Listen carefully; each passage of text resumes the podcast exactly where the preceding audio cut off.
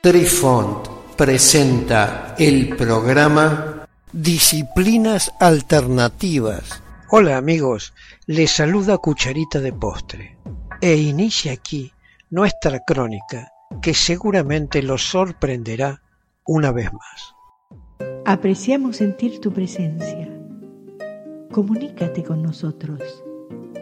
Hazlo, Hazlo. vía Twitter en arroba trifón-media. Hola, soy Besitos de Sol. En el programa de hoy escucharemos... Comienza la historia de las cuatro universitarias. La siguiente crónica sucedió en el mes de mayo del año 1972 en una travesía con un vehículo hacia la Universidad del Sur de Utah después de pasar un sábado en un rodeo en la ciudad de Pioche del condado de Lincoln, en el estado de Nevada. Cuatro estudiantes universitarias, todas ellas mujeres, circulaban en un coche cruzando la desolada línea estatal que separa a Nevada de Utah alrededor de las 22 horas. Pioche es una población de 16 kilómetros cuadrados que se encuentra alrededor de 1.800 metros de altitud y con una población aproximada de 1.000 habitantes. Se hace mención a la desolación, ya que con sus 7,03 habitantes por kilómetros cuadrados, Nevada es un estado muy dispersamente poblado. Más de los dos tercios de la población viven en el área metropolitana de Las Vegas y apenas siete ciudades superan los 100.000 habitantes. Jana North se encontraba al volante del Chevrolet Nova de 1971 de su padre y Carol Abbott viajaba en el asiento de copiloto. Sentadas en el asiento trasero, estaban Lisa Rockefort y Bethany Gordon. Cuando las niñas cruzaron la línea estatal de Utah, Nevada, situada a 14 kilómetros al este de Módena, estaban ansiosas por regresar al campus universitario. La casera del campus, señora Mortensen, un perro de presa en los toques de queda, siempre cerraba las puertas antes de la medianoche y ya eran las diez y media. Ninguna de las chicas disfrutó la idea de llegar tarde y verse obligadas a dormir en el auto. Ese tramo de la carretera Highway 56 era bastante desolado, todo arena y artemisa, rodeado de tierras baldías del desierto, con la vista de los acantilados de arena roja en el horizonte norte. Así que las chicas se pusieron muy felices cuando finalmente vieron el cruce de ferrocarril Unión Pacific en Módena. Pero justo al pasar los rieles, Jana notó algo extraño. Delante de ella se veían dos carreteras negras que se dirigían hacia el desierto. Una se desviaba bruscamente hacia el sureste y la otra salía hacia el noreste, hacia el Gadiaton Canyon, más al norte. ¿Cuál tomamos? preguntó Carol. Velozmente Joana disparó su respuesta. Izquierda, hacia el cañón.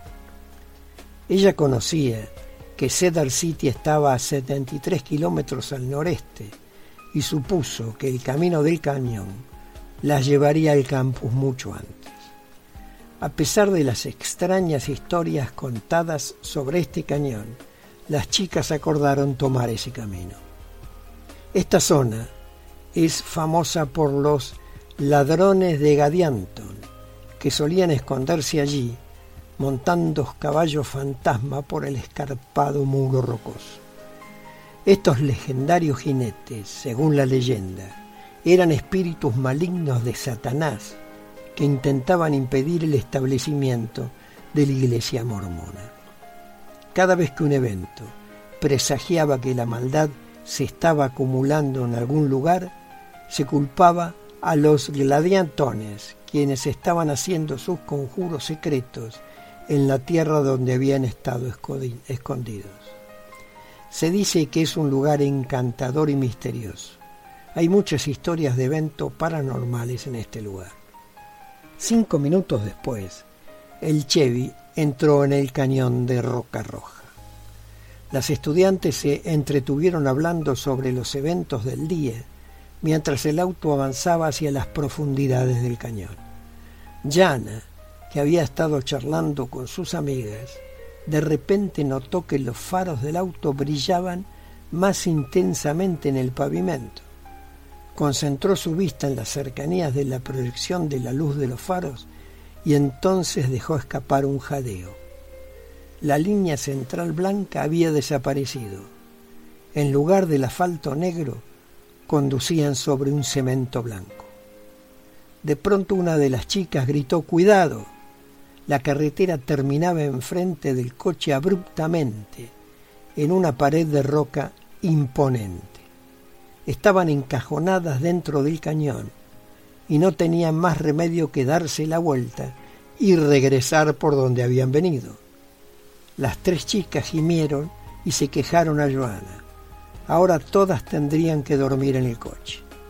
Nunca volverían al campus a tiempo, porque el atajo le costó al menos una media hora de conducción. Las chicas regresaron entonces por donde vinieron. Pasaron los minutos y el ambiente estaba tenso como cuerda de piano. Seguían rodeadas de paredes rojas del cañón, pero Joana pensó que deberían haber vuelto a estar en el desierto abierto a estas alturas. El cañón poco a poco dio paso a una zona abierta.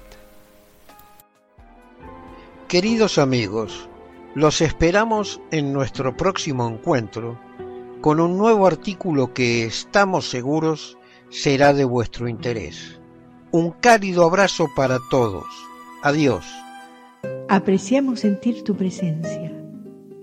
Comunícate con nosotros. Hazlo, Hazlo. vía Twitter en arroba trifón-media.